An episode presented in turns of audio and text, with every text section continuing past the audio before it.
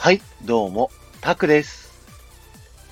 先週まで毎週日曜日はですね、ウォールト・ディズニー・ワールド旅行記を喋っていたんですけども、今日からはですね、ディズニーランド・リゾート旅行記を喋りたいと思います。と言ってもですね、この行ったのが2014年2月ということで、だいぶ昔、もう7年前になるのか、の話になりますので、今やってるショーとかではない話が出てくると思いますけど、まあ自分がやりたいからやるってだけ なんですいません。まあでもいろいろ参考になる情報もあると思いますので、ぜひ楽しんでいってください。ちなみにこちらはですね、昔書いていたブログを参考に喋っていこうと思っておりますので、フロリダの時はですね、1日1本で出してたんですけど、えっと、カリフォルニアディズニー旅行記はですね、細かめに書かれてる。そして一個一個がちょっと短めに書かれてるので、分割して喋っていくと思いますので、その辺はご了承ください。えカリフォルニアディズニー、カリフォルニア州にあるディズニーランドリゾートですね。これは、ウォルト・ディズニーがですね、唯一最初から最後まで手掛けたパークになりまして、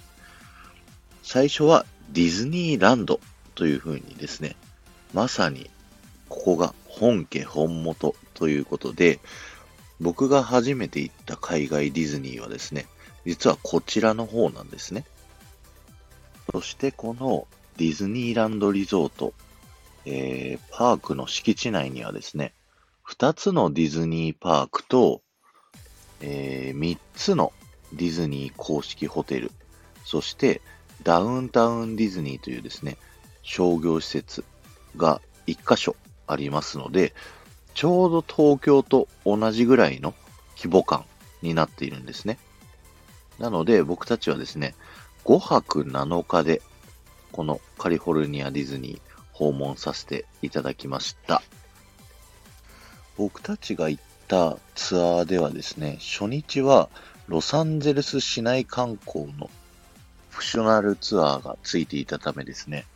ロサンゼルスの市内いろいろ観光しました。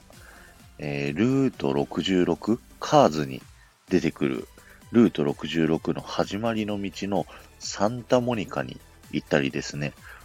あの、ハリウッドのですね、こちらのフロリダのハリウッドスタジオのあるやつの本物版ですね、チャイニーズシアターに行きまして、こちら本物のとこには、ドナルド・ダックの足型、いろんなハリウッドスターの足型、手型、手型か、基本は、があるんですけど、こ、ここの中の一つにドナルド・ダックの足型、そして、その目の前のいろんなハリウッドスターのネームプレートが書いてある歩道のところにミッキーマウスと書かれているんですね。これらを見に行って、その後夕方にですね、ディズニーランドリゾートに到着しました。えー今回泊まったホテルがパラダイスピアホテルというホテルで、まあ、3つのホテルの中で一番リーズナブルなホテルになっております。この3つのホテルはですね、えー一番ディズニー色が強くて一番大きいディズニーランドホテルっていうのと、えーディズニーカリフォルニアアドベンチャーというパークですね。日本でいう C に当たるパークなんですけど、にくっついている、直結しているですね、グランドカリフォルニアンホテル。そして3つ目の、このディズニーパラダイスピアホテルの3つになっております。入り口にですね、サーフボードを抱えたグーフィーの置物があるんですけど、こちらですね、フロリダのポップセンチュリーホテルというところにも全く同じ置物があったりとか、実はフロリダとカリフォルニアで流用しているものがあったりとかですね、そういうのもマニアの中では楽しみの一個になるんですね。そして、ホテルの部屋で荷物を置いてからですね、いよいよディズニーパークに向かうんですけども、こちらのホテルからパークへの移動、実は徒歩で行けちゃうんですね。で、え、ディズニーランドにまず向かうんですけど、パラダイスピアホテルからディズニーランドは、グランドカリフォルニアンホテルを抜けて、で、ダウンタウンディズニーというショッピングエリアを抜けて、で、ディズニーランドの入り口に向かいます。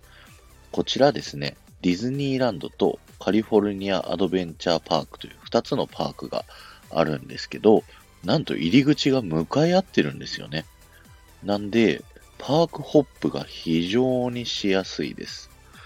でもとりあえず僕たちはまず一番最初にできたディズニーランドを楽しみたいと思いまして、ディズニーランドの方に入っていきました。その時も夕方ですね、時刻的には。ここ、カリフォルニアディズニーランドはですね、まあ、先ほども言った通り、一番最初にできたディズニーランドで、ウォールト・ディズニーが開園の時に、あの、やった有名なインタビュー、ディズニーランドは永遠に完成しないというですね、言葉を残したのが、ここのパークですね。なので、もうすごい興奮しちゃいまして、もう入っただけで涙が出てきちゃってました、当時。うん、で、入り口に入るとですね、まず目の前はディズニーランド鉄道が通っているので、その下を、トンネルをくぐってですね、パーク入っていくんですけど、くぐったところがメインストリート USA ですね。フロリダと同じような作りになっておりまして、で、メインストリート USA 入ってすぐ左側ですね。こちらに消防署の建物があるんですけど、この建物はですね、ウォールト・ディズニーがパークができた頃に、えー、泊まっていた部屋になっておりまして、ここからいつもゲストの様子を見て、ウォルト・ディズニーは楽しんでいたと言われております。今でもですね、夜になると、こちらの部屋の明かりがつけられておりますので、ウォルト・ディズニーが今でも見守ってくれているというような形になっているんですね。そして、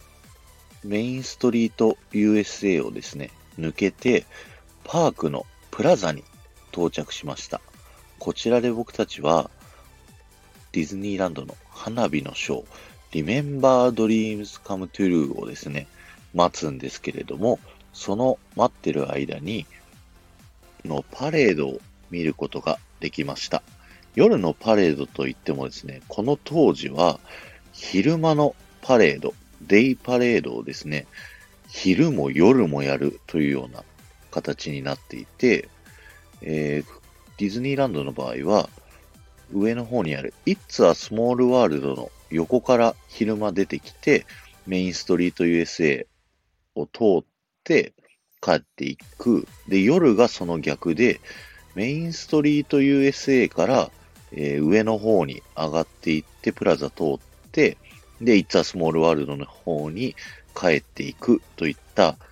ナイターのパレードを見ることができるんですね。で、今回見たパレードがミッキーのサウンドセーショナルパレードというパレードになりまして、こちらまた後日ですね、詳しくお話しさせていただきますけども、もう非常に大満足なパレードでした。その後ですね、ディズニーランドのシンボル、眠れる森の美女のお城の前でですね、行われる Remember Dreams Come True というですね、花火を鑑賞させていただきました。フロリダとカリフォルニア、それぞれですね、夜のショーでは、やっぱこのお城の真後ろで上がる花火っていうのが、めちゃくちゃ大迫力でですね、日本で東京ディズニーランドで見る花火とは、まあ、ちょっとレベルが違うっていうぐらいの規模で、あの、花火が上がりますので、ぜひこちら見ていただきたいです。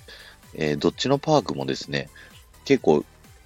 日中はパーク空いてるんですけど、夜のこのショーに関しては、すごく人気があるので、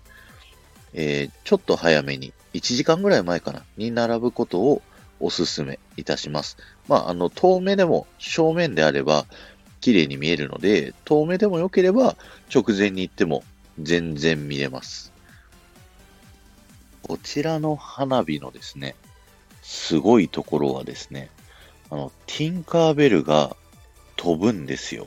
で、フロリダでも飛ぶっていうお話させていただいたと思うんですけど、フロリダのティンカーベルは、シンデレラ城から、えー、ワールドバザー間違えた、メインストリート USA の方に伸びてる一本のワイヤーを一直線にシャーって進んでいくんですけど、こちらはですね、あの、お城の後ろ側、横にですね、すごい長いワイヤーが張られていて、で、その上をもう左右上下にティンカーベルが飛び回るんですよ。だから本当に飛んでいるような感じで見ることができて、で、そのティンカーベルが飛んでる時にですね、後ろではバンバン花火がておりまして、そして音楽はですね、星に願いをが流れていながら、ウォルト・ディズニーのこのディズニーランドが開園した時の演説の声が流れてるんですよね。もうこれは鳥肌だし、もうボロボロ泣けてくるし、ものすごく感動しました。で、そのシーンの後はですね、ディズニーランド内にあるいろいろなアトラクションでよく聞くですね、音楽だったり、アナウンスだったりをかけていて、これもまた感動したんですよね。ディズニーランド鉄道の、あの、東京でいうウエスタンリバー鉄道のアナウンスとかがですね、いきなりかかってきて、おーって思ったりだとか、ゴーストホスト、 Grim Grinning Ghosts ですね。ホーンテッドマンションの曲がかかったりだとか、ここからの構成はですね、あの、東京ディズニーランドで35周年の時にやっていたセレブレイト東京ディズニーランドのようなですね、構成になっておりました。そして、クライマックスにはですね、再びティンカーベルがやってきて、花火が上がってですね、もう本当にこちらのショーは素晴らしかったですね。今はもう多分終わっちゃってるはずというか、ディズニーランド自体がまだ閉園してるんですよね。再開が4月30日を予定してるんだったかな、確か。なので、こちらのショー見たい方はですね、あの YouTube とかで見ていただくしかないんですけれども、非常に素晴らしかったんで、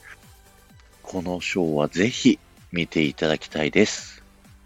その後はですね、あの、ディズニーランドでもう一つメインのショーに向かうんですけども、それはまた来週にお話しさせていただきます。今日は終わりです。ありがとうございました。この放送が面白いと思った方は、ぜひフォローをお願いいたします。また、いいねやコメント、レターなど、いろいろ参加していただけると非常に嬉しいので、えー、ぜひよろしくお願いいたします。ありがとうございました。ではまた。